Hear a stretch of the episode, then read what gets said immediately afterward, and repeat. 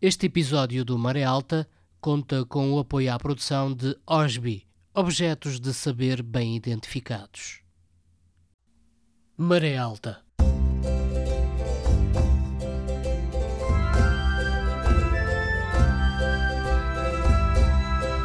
Na madrugada do dia 25 de abril, o movimento das Forças Armadas Portuguesas estabeleceu o controle da situação política em todo o país, proclama à nação o seu propósito de a libertar de um regime que a oprime há longos anos e de levar a cabo um programa de salvação do país e de restituição das liberdades cívicas de que vem sendo privado.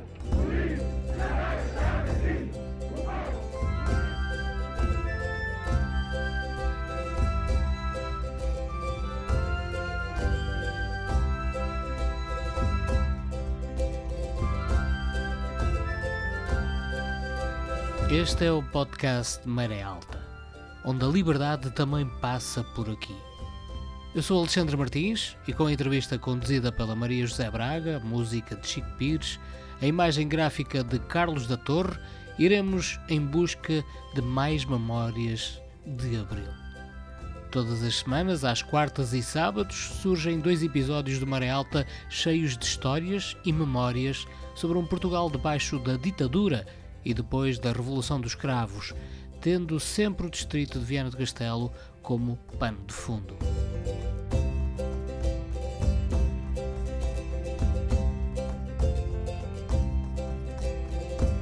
Em 1957, nos princípios do mês de março, nascia uma bebê a quem deram o nome de Hilda Maria de Araújo Novo.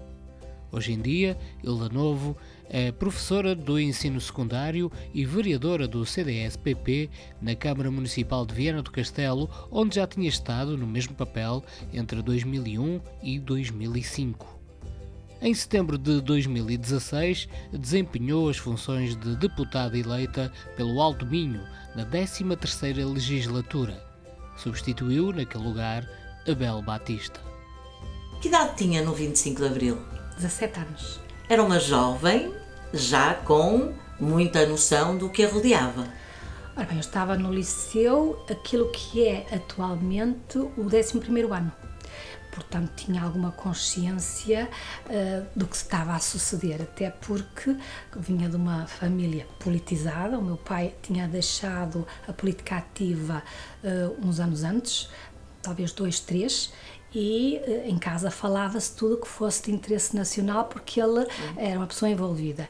E eu soube do 25 de Abril no próprio dia em que uh, acordamos com essa notícia, porque a minha mãe uh, chamou-nos aos filhos que iam para o liceu, nessa altura íamos para o liceu logo pela manhã, e informou-nos uh, do que tinha sucedido. O meu pai, por acaso, estava em Burgos com um cliente e, na altura, não havia telemóvel, ele tinha telefonado a dizer que as fronteiras estavam fechadas, que ele não podia entrar, mas que nós deveríamos fazer a vida normal e que devia dizer-nos o que é que tinha sucedido, mas devíamos ir para a escola normalmente, como se nada fosse. Portanto, eu fui uh, sabendo o que, tinha, o que tinha acontecido, mas não tive realmente na altura a noção real do que implicava. Uhum. Mas sabia, foi assim que eu fui para a escola.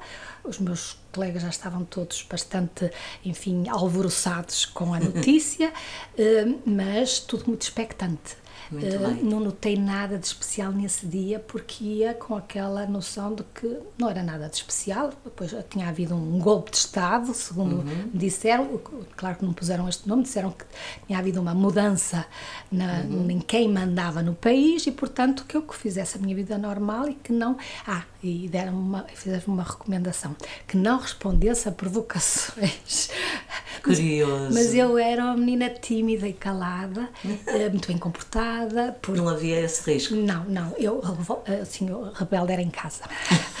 nós, nós fora de casa tínhamos que manter uh, um bom comportamento e boa educação, porque, apesar de sermos cinco filhos, uh, o meu pai tinha uma imagem que nós tínhamos que, digamos, uh, manter em termos de imagem pública, não é? Portanto, não podíamos envergonhar o meu pai. Claro. e era isso que a gente tinha esse cuidado de fazer. O doutor Araújo Novo, uma figura muito respeitada uhum. na cidade. Falou-nos num ambiente politizado, portanto, com 17 anos, era uma jovem com que noção do país em que vivíamos? O que é que sabia e o que é que achava? Olha, eh, eu lembro-me que o meu pai eh, era miúda, eu devia ter que 12 anos, quando ele deixou a Assembleia da República, na altura da União Nacional, para ser nomeado governador civil. E aquilo era uma maçada era uma amassada porque eu tinha que o acompanhar, ir com ele aqui e acolá, porque a minha mãe não queria. Nasquelas situações que eram, eh, digamos, oficiais, oficiais. obrigatórias, a minha mãe mandava-me a mim.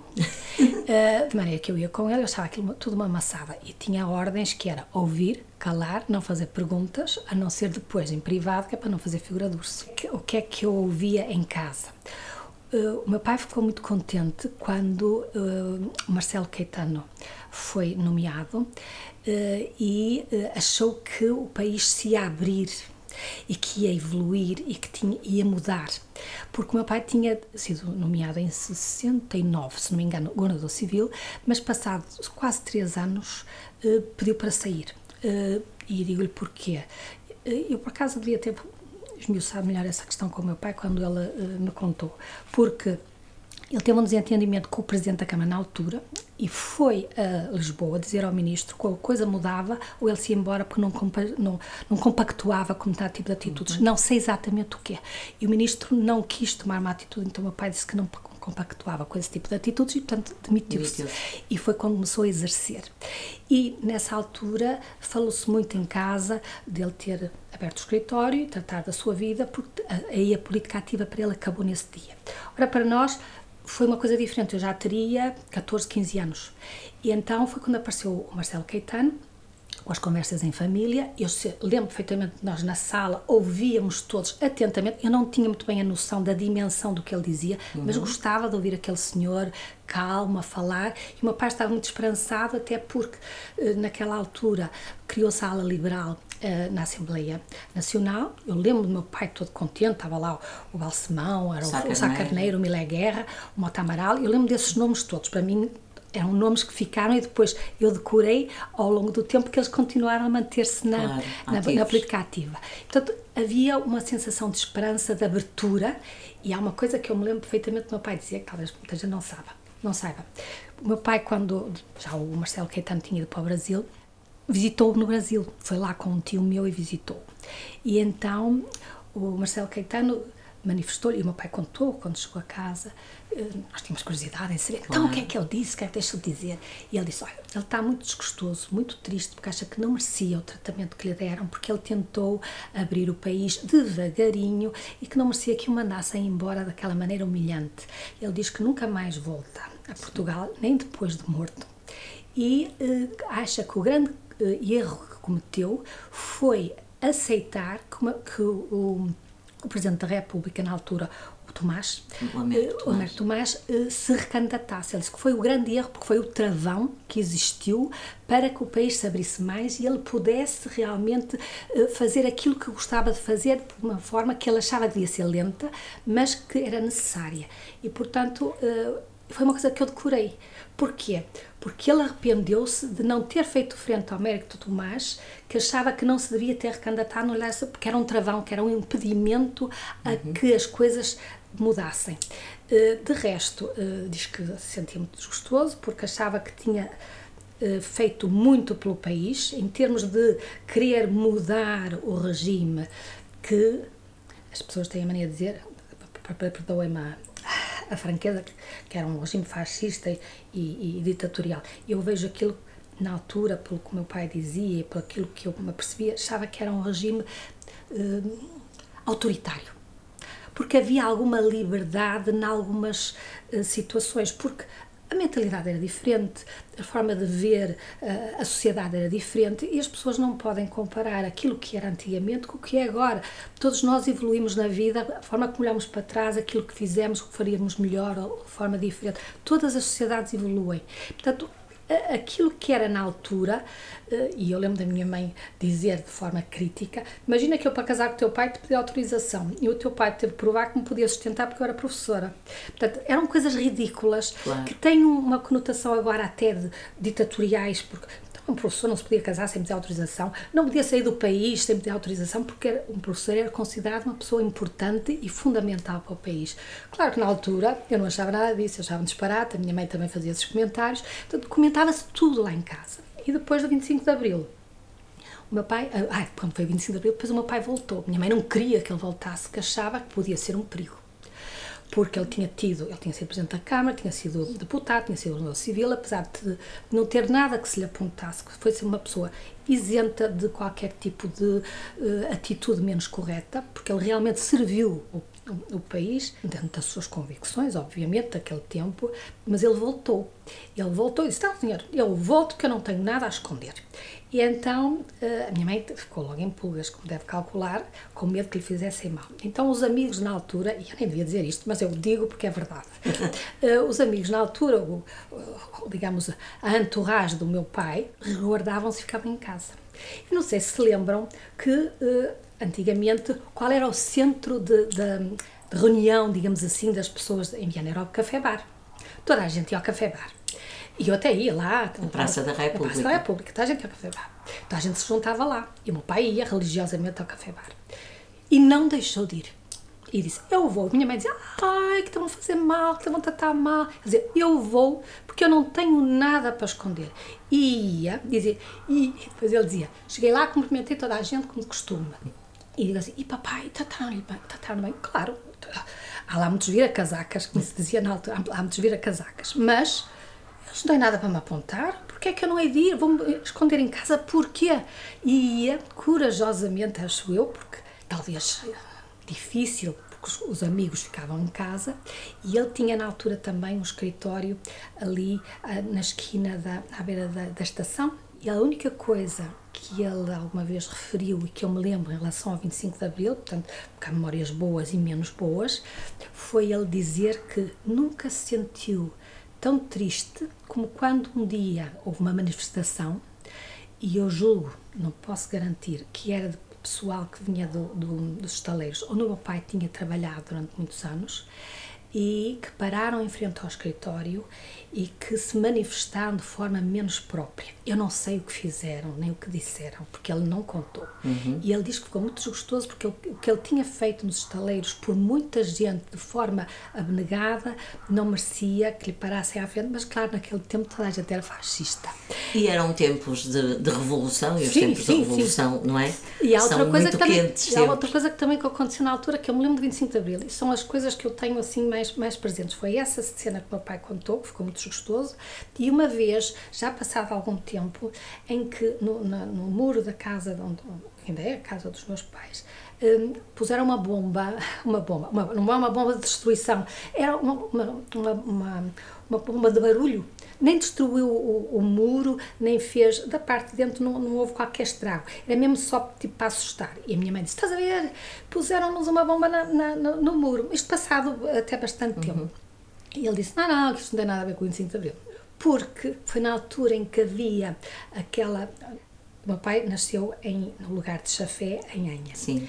E Chafé quis separar. guerra da separação. Quis separar, assim como separou e sim, sim. E o meu pai era contra, totalmente contra, porque era uma grande freguesia, achava que podia, podia, podia, perdia a influência. Claro.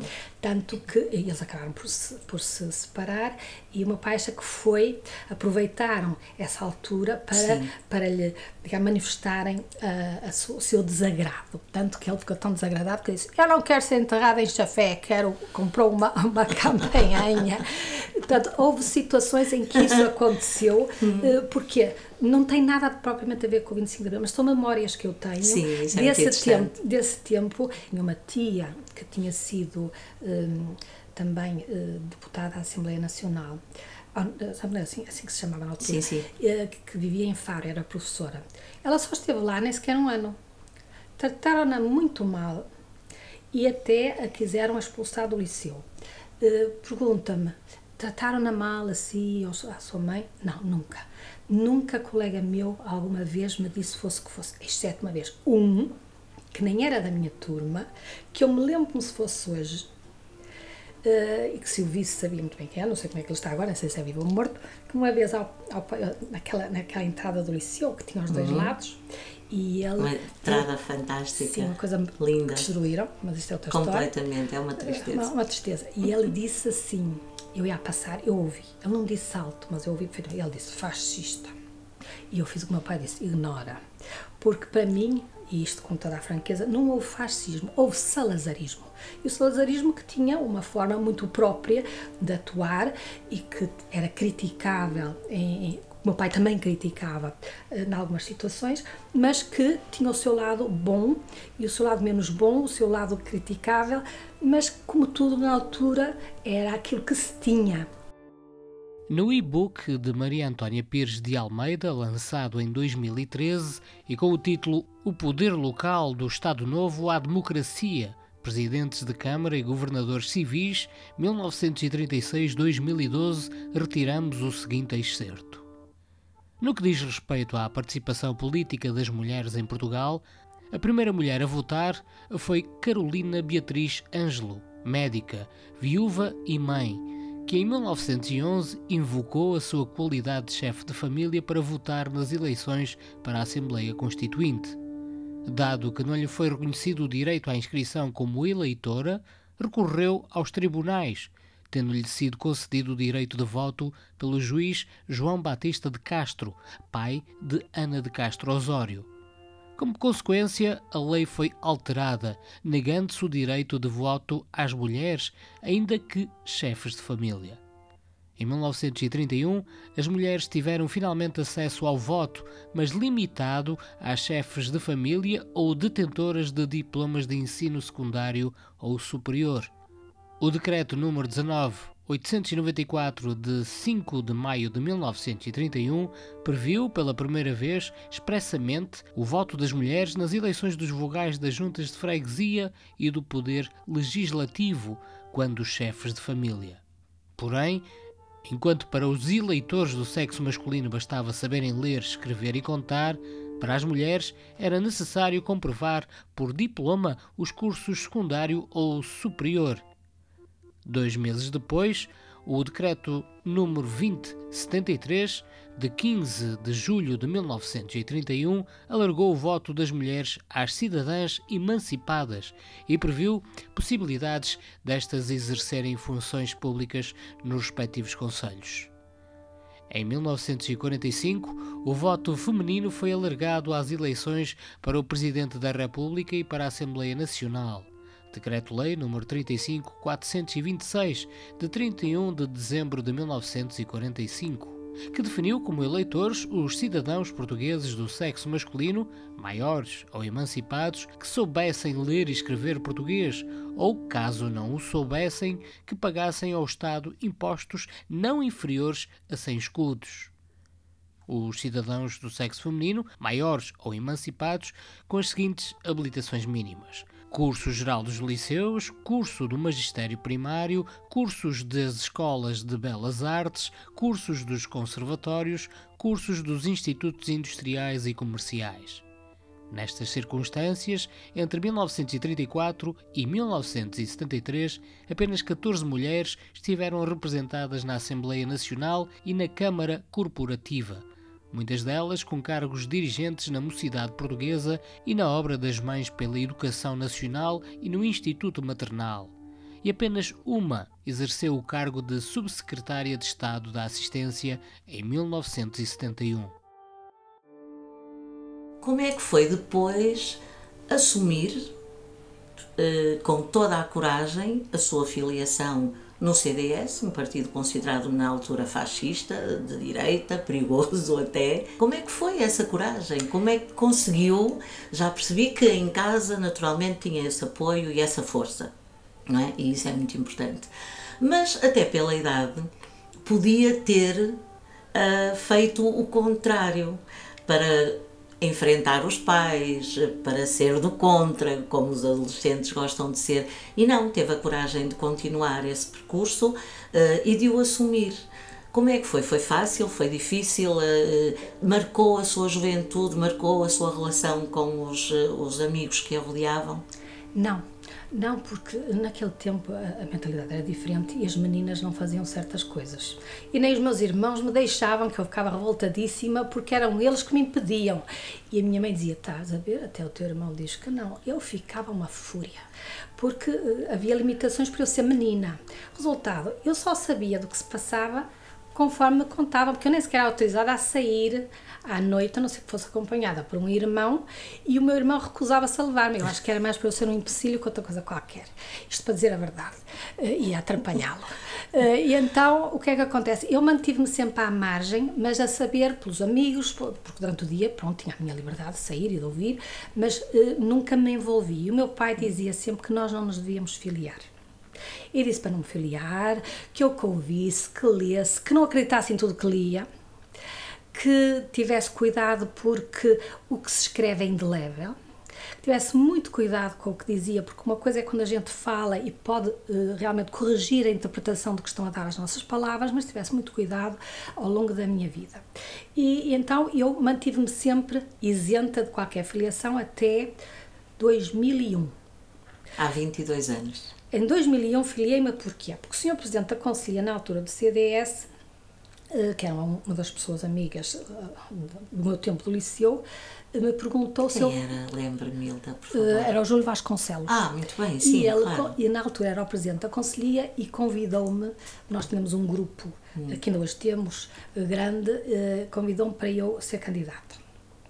E eu disse, candidata aqui, não percebo nada disso, ou seja, o que é que significava ser vereador? E eu disse, eu vou ver. Então estive a ler, tenho mania de ler tudo. Mesmo quando comprei uma gata, fui saber o que é que era ter um gato e qual era o gato melhor, por aí fora. Tenho mania de ler tudo, de estudar, porque aprendo, não gosto de decidir sem, sem me documentar. E então fui ler o que é que fazia um vereador, qual é a sua, a sua, o seu papel, perguntei ao meu pai e ele disse que sim, que, que, que podia aceitar, porque eh, ele dizia: ah, Tu tens a mania que, que vais mudar o mundo. Não mudas o mundo. Uh, vais ter muitos gostos na vida. E eu dizia, opá, mas se toda a gente fizer a sua parte e eu faço a minha, contribuímos. Se ninguém fizer nada, não pode ser. Pronto, és uma dialista, mas vai, vai lá, vai lá. E eu disse, oh, oh, oh mas parece-me mal fazer parte de uma lista do CDS e eu não sou filiada. E o meu pai disse-me assim, bem, já vos disse que eu acho que vocês não se deviam filiar em coisíssima nenhuma. Mas em quem, tem tu, em quem é que tu tens votado estes anos todos? Eu disse, votei sempre CDS. Então, pronto, olha, é uma questão de coerência. Filia-te lá. E filiei por esse motivo, por ser candidata. E por me ter documentado sobre quais eram os princípios e os valores do CDS, eu achei que correspondiam àquilo que eu acreditava. Foi nessa altura que me filiei. Até lá, eu tive sempre toda a liberdade, mesmo depois disso, tive toda a liberdade, porque até no próprio CDS, e é uma das coisas que falámos antes de, desta, desta conversa, mesmo quando cheguei à Assembleia da República, o presidente da, da, do, do, grupo parlamentar, Nuno Magalhães, disse-me: Hilda, tu não tens que votar nada em que não acreditas ou não queiras. Dizes-me, tens toda a liberdade de ser contra, de votar de forma diferente, de apresentar uma declaração de voto. Não tens, que isto não é nenhuma carneirada. Podes fazer aquilo que tu entenderes, porque é uma coisa que sempre me, me fez espécie. E quando eu fui para a variação e acabei por entrar, eu, eu disse antes de, de aceitar, disse à, à conselhia na altura do, do CDS, disse, se eu pensar de uma determinada maneira, acreditar em alguma coisa, e vocês pensarem exatamente o contrário, não pensem que eu vou mudar. Eu posso é votar de uma forma que vos permita depois na Assembleia uh, Municipal votar de forma diferente, por exemplo, eu não vos consigo convencer da minha ideia. Então, eu abstenho-me e vocês fazem o contrário. Agora, não me vão deixar ficar mal de eu estar a votar uma coisa e vocês votam outra. E só uma vez, uma vez desses quatro anos, em que eles não concordaram comigo. O resto convenci-os sempre que eu é que tinha razão. de maneira que tive sempre essa liberdade e senti-me sempre livre no CDS de, de fazer aquilo que eu achava que era melhor, não para mim, porque o meu umbigo não conta, porque eu não preciso, graças a Deus. Mas esse percurso foi pacífico. E eu acho que aquilo que eu tenho feito que não é propriamente do conhecimento geral, mas das pessoas mais politizadas que se possam perceber, me tem dado a satisfação de ter feito aquilo que eu acho que é melhor para os outros, não que é melhor para mim. Agora, uh, o que eu noto e que dói a quem dá o seu tempo, que é o que mais precioso temos na vida, é o tempo que nunca recuperamos. E quando damos o tempo à política ou a decidir pelos outros, uh, uma pessoa não está à espera de reconhecimento, mas que pelo menos a população local seja informada. E o que eu noto hoje em dia, que é uma diferença grande de, de, daquilo que eu me habituei a ler jornais, a gente lia, ainda hoje ah, leio os jornais sim. todos. Localmente não se informa, ah, eu não digo que tomem partido, mas que digam o CDS votou isto por isto, por esta razão, não é? Votou contra, mas não diz porquê. Ah, eu acho isso indecoroso. Eu tenho cuidado todas as reuniões, por exemplo, e foi isso que eu fiz a minha vida toda, todas as reuniões eu escrevo o porquê do sim, o porquê do não, o porquê da abstenção e mando para a ata escrito, levo preparado para as reuniões para que conste, para que registrem. E a comunicação social está um bocadinho amordaçada hoje em dia. Uh, dependentes de, de, subsídios, presumo eu, isto estou eu a falar de cor, lamento se estiver a, a, cometer alguma injustiça, mas aquilo que eu noto que, que, que, que o país se transformou até localmente é numa numa maior, como é que lhe chamar sem ofender ninguém, estão muito mais menos livres, digamos assim, do que eram antigamente. E eu acho que eh, a gente olha para a Inglaterra, por exemplo, para aqueles, para aqueles jornais todos que dizem tudo e o seu contrário, porque assumem as suas posições, eh, sejam liberais, sejam conservadores, sejam de esquerda, sejam o que for. E aqui não, aqui está subsídio dependente e isso é terrível. Agora, que tem sido gratificante, tem. Agora, em termos de, de, de assumir esse papel, eu acho que ganhei algum respeito exatamente por ser coerente comigo própria e, apesar de não ter, não ter essa divulgação, não por mim, mas pelo CDS e pelo que o CDS contribui, porque ainda hoje eu digo, aceitam todas, todas as propostas que eu faço, exceto baixar os impostos. uh, mas a verdade é que vai tudo no pacote. As pessoas não sabem qual é. E depois, ainda há outro dia eu disse na, na reunião que, uh, infelizmente, depois vá sondagens na, na internet de órgãos de comunicação social online que dizem que não há que a oposição é péssima não é péssima, não é divulgada, as pessoas não sabem o que, é que uma pessoa faz, deixa de fazer. Mas o percurso tem sido bom, não tem tido, uh, tem sido trabalhoso. Eu ia eh, perguntar-lhe isso. Há, são 22 anos na política ativa, não é? Uhum. Desde vereadora, uh, deputada na Assembleia da República, e eu ia perguntar precisamente isso. Uh, como é que tem sido? Se, se, se é, é gratificante uh, este trabalho? Sente que é valorizado pelo que me estava a dizer antes? Não. Mas, pessoalmente. Tem sido uma aprendizagem brutal. Porque aquilo que, como eu comecei insegura, com receio, ganhei uma confiança decorrente da, da experiência, de ter que estudar, de aprender, uh, houve uma evolução, é aquilo que eu, que, eu, que, eu, que eu digo, há sempre uma evolução no pensamento, na forma da gente ver as coisas. Eu lembro-me, e dar um exemplo prático, se uma pessoa estiver a estudar um assunto, ou que tem que falar sobre o assunto da Assembleia da República, por exemplo, e vai ver o que é que o partido disse noutras intervenções para trás, para ver a evolução do pensamento e se aquilo que eu penso agora vai de encontro ou se evoluiu. Eh, isso eh, significa que houve uma, uma aprendizagem, houve uma modificação que é natural ao longo do tempo, porque a gente aprenda com, com, com a história, o que está para trás. E a sociedade também evolui. Exato. Eh, as coisas mudam, a, a importância que se dá. Agora, para mim foi uma aprendizagem, uma valorização pessoal que, que na minha perspectiva, me ajudou a ser mais realista, a ser mais palpável naquilo que faço em termos de quê? Por exemplo, eh, eu, eh, eu costumo dizer que eh, as preocupações sociais não são só da esquerda. Eu lembro que uma vez numa aula de inglês, onde a gente falava de tudo e fala de tudo mais alguma coisa que seja em inglês, um aluno me perguntou se me podia fazer uma pergunta. E eu disse, claro, desde que eu possa responder. Ele disse, a senhora é comunista? Eu disse, eu não. Porquê? Ah, porque a senhora defende aspectos da vida que uh, o meu pai, que é comunista, defende. E eu disse: não, as preocupações sociais não são só da esquerda. E já agora vou dizer uma coisa que nunca disse aqui na aula, porque nós não falamos de política, falamos de situações. Mostrei-lhe o meu cartão de filiado. Vês? Eu sou do CDS. CDS, ou seja, eh, há coisas que eu tenho feito ao longo da vida que me dão satisfação pessoal por saber que estou a defender aquilo que é certo. Mas o reconhecimento público não me interessa. Eu não estou ali por causa da, da passadeira vermelha. Aquilo para mim é, tem sido sempre trabalho. Na Assembleia da República é trabalho, na Câmara Municipal é trabalho. Quando fui coordenadora de Centro Educativo, para mim sempre foi trabalho. Não, não é uma questão de imagem, não é uma questão de de ganhar notoriedade. Meu pai dizia: não queres aparecer na primeira página do jornal, que é sempre pelos piores motivos. De maneira... É serviço público. É serviço puro. E porque eu acho que fui uma privilegiada a vida toda, no sentido de poder usar aquilo que é as capacidades que me deram e, e aquilo que eu consegui em termos de instrução para aplicar a favor dos outros. Portanto, tem sido gratificante, sim. Agora, muito trabalhoso, sim. Também. Também. Nada se consegue assim de forma fácil, não é? Não.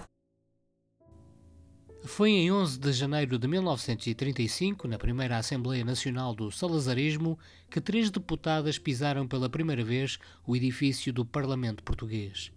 O seu número nunca chegaria a dois dígitos na longa duração do regime, mas a sua chegada foi mesmo saudada pela imprensa ligada ao que restava do feminismo português dos anos 20.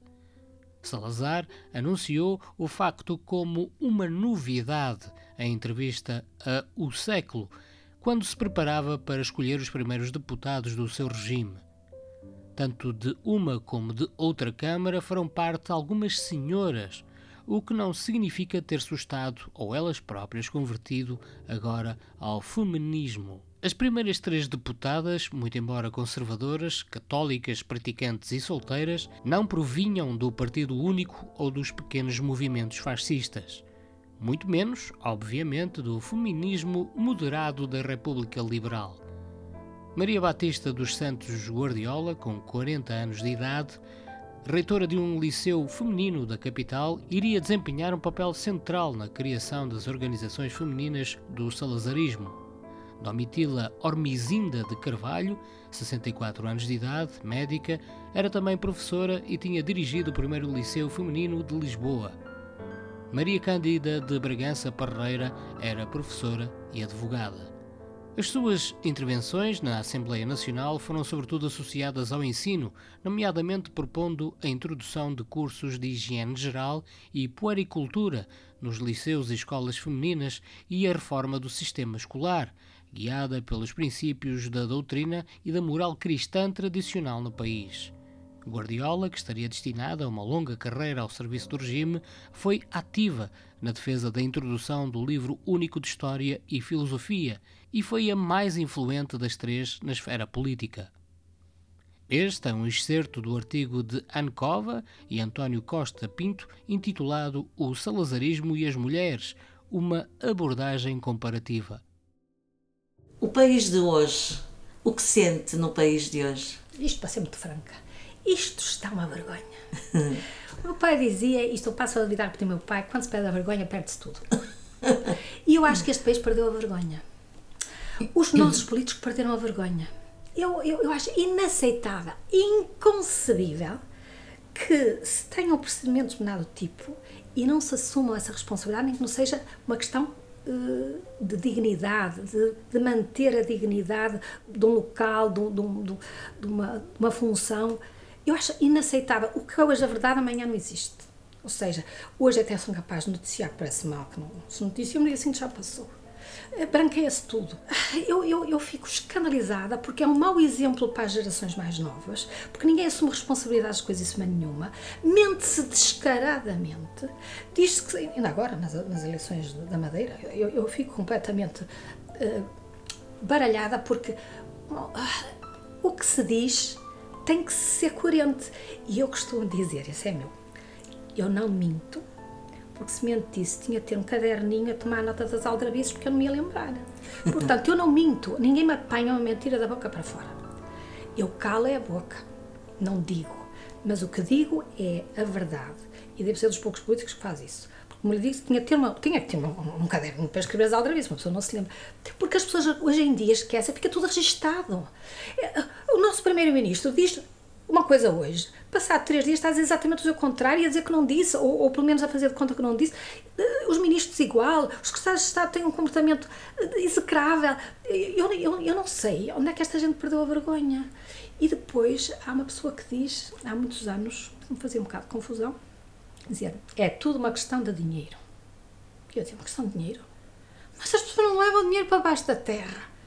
O que é que interessa ganhar agora dinheiro de forma ilícita? Porque parece que uh, anda tudo à volta do dinheiro. A corrupção é uma coisa brutal. Em tudo. As pessoas vendem-se por meia dúzia de questões. Eu acho que este país está uma vergonha. E eu digo, eu, eu, eu não sou nacionalista, mas sou patriota. E gosto muito do meu país. Temos coisas maravilhosas. Eu vivi na Alemanha uns tempos por causa da, da, da minha irmã mais nova, que acabou por falecer, mas eu vivi lá cerca de dois anos.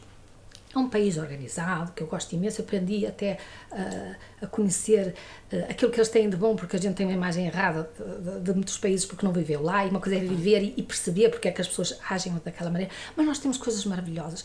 É a não poluição. Até nós aqui em Viana, que temos chuva sem jeito e, e, e vento, uh, não valorizamos o termos o sol, o termos um, uma temperatura amena, o termos coisas maravilhosas. não damos valor ao que temos porque é tudo garantido. Portanto, eu sei comparar o que é viver fora e viver aqui. E Portugal é um, é um sítio maravilhoso para se viver e tem pessoas execráveis a geri-lo. Desculpe lá que lhe diga isto com toda, com toda a frontalidade, mas eu acho que as pessoas perderam a coragem para dizer o que pensam, de defender aquilo que é correto, porque querem só dizer aquilo que, que se costuma dizer, vai no mainstream, ou seja, tudo que seja a corrente uh, que está neste momento uh, a ser imposta. Eu ainda outro dia dizia ao Sr. Presidente da, da, Câmara, eu sei que lhe digo coisas que o senhor não gosta, mas eu agradeço-lhe a sua elevação pela maneira como aceita as minhas críticas, que são críticas construtivas, que eu tento colaborar e, e, contribuir para um melhor governo, porque a oposição é ser do contra, é ajudar a ser melhor. E aqui, o nosso governo está a ajudar a ser, a ser pior. Portanto, eu vejo isto muito mal, muito negro, eu estou na minha escada descendente, tenho pena de ver que quem está atrás de mim, as gerações mais novas, a minha filha, por exemplo, os meus, meus sobrinhos, que não têm uma luz ao fundo do túnel. Têm um buraco negro. Perdoem-me o exagero, e eu nem sou uh, uma pessoa pessimista, sou uma pessoa bem disposta e, e até uh, bastante otimista, mas em relação àquilo que o país está a tornar, envergonha-nos. E eu não gostava de morrer sem ter uh, aquela sensação de que, sim senhora, agora temos gente que nos governa a pensar no bem comum e não no seu bolso e em manter o poder, porque o poder é bom quando se exerce bem. Agora, quando se prejudica uma maioria, quando, quando não se acaba com a pobreza, como é que é? Como, eu, eu fico completamente chocada quando vejo pobreza, pobreza, as pessoas não têm em casa, não têm onde comer, fazem filas para ir buscar uma refeição. Isto admite-se. Não se admite. E, e há outra coisa que já agora vou dizer de forma bem clara. Como é que se pode pensar em aceitar refugiados quando nós não damos aos nossos aquilo que é básico? Não temos habitação para os nossos, não temos subsídios para os nossos, mas vamos aceitar gente de fora que tal tratarmos da vida deles nos seus países e dar-lhes condições para eles possam estar bem na sua casa? Estamos a, a ser invadidos, a Europa em si, e Portugal está a perder aquilo que é a sua autoridade no que respeita à seleção de quem entra, porque se entra de qualquer maneira, não sei se viram esta semana, compra-se uh, por 300 euros uma, uma possibilidade de cá estar ilegalmente, eu, eu fiquei envergonhada quando vi na televisão dizer que Portugal basta ter dinheiro para subornar toda a gente, para se conseguir seja o que for. Isto, isto, isto, isto é, é descer ao mais baixo que existe neste mundo. Portanto, eu acho que há situações em que tem que selecionar, tem que se ser rigoroso, tem que se dar, sim, de forma solidária, ajuda a quem precisa, mas não de qualquer maneira. E eu vejo este país a, a abrir as portas quando não temos essa possibilidade, temos de ser realistas e não uh, fazermos este, este, este retrato do país neste momento, que é os nossos que não se comportam minimamente dignamente, e ainda por cima queremos aceitar gente que não nos traz qualquer mais-valia sem olharmos primeiro para os nossos, para a pobreza. Eu, eu faz-me muita impressão saber que as pessoas vivem com meia dúzia de tostões, coordenado mínimo é, é mesmo mínimo, e como é que as pessoas sobrevivem. Hoje em dia a gente conta tostões, todos nós temos uma vida muito mais cara, todos nós neste momento temos que selecionar, ver onde é que vamos poupar para podermos fazer face à, à carestia que isto está e, e, o que é que eu vejo? Acho que é um país irrealista que não enfrenta uh, aquilo que são as contrariedades e os problemas, porque as coisas já deixaram de ser só contrariedades. Costumava dizer à minha filha: Nós não temos problemas, temos contrariedades. Mas não. Nós, neste momento, no país, não temos só contrariedades, temos muitos problemas a resolver cá dentro com um governo que não governa em, em função daquilo que é necessário. E eu tenho, uh, muito de dizer isto, mas espero, espero mesmo antes de morrer, de ver isto melhor, com pessoas mais dignas, que se importem realmente com quem precisa. Porque este país merece mais do que aquilo que tem neste momento. Indira Gandhi, ex-primeira-ministra indiana, afirmou: Ao resolver os nossos problemas, devemos ter cuidado para não criar problemas ainda piores.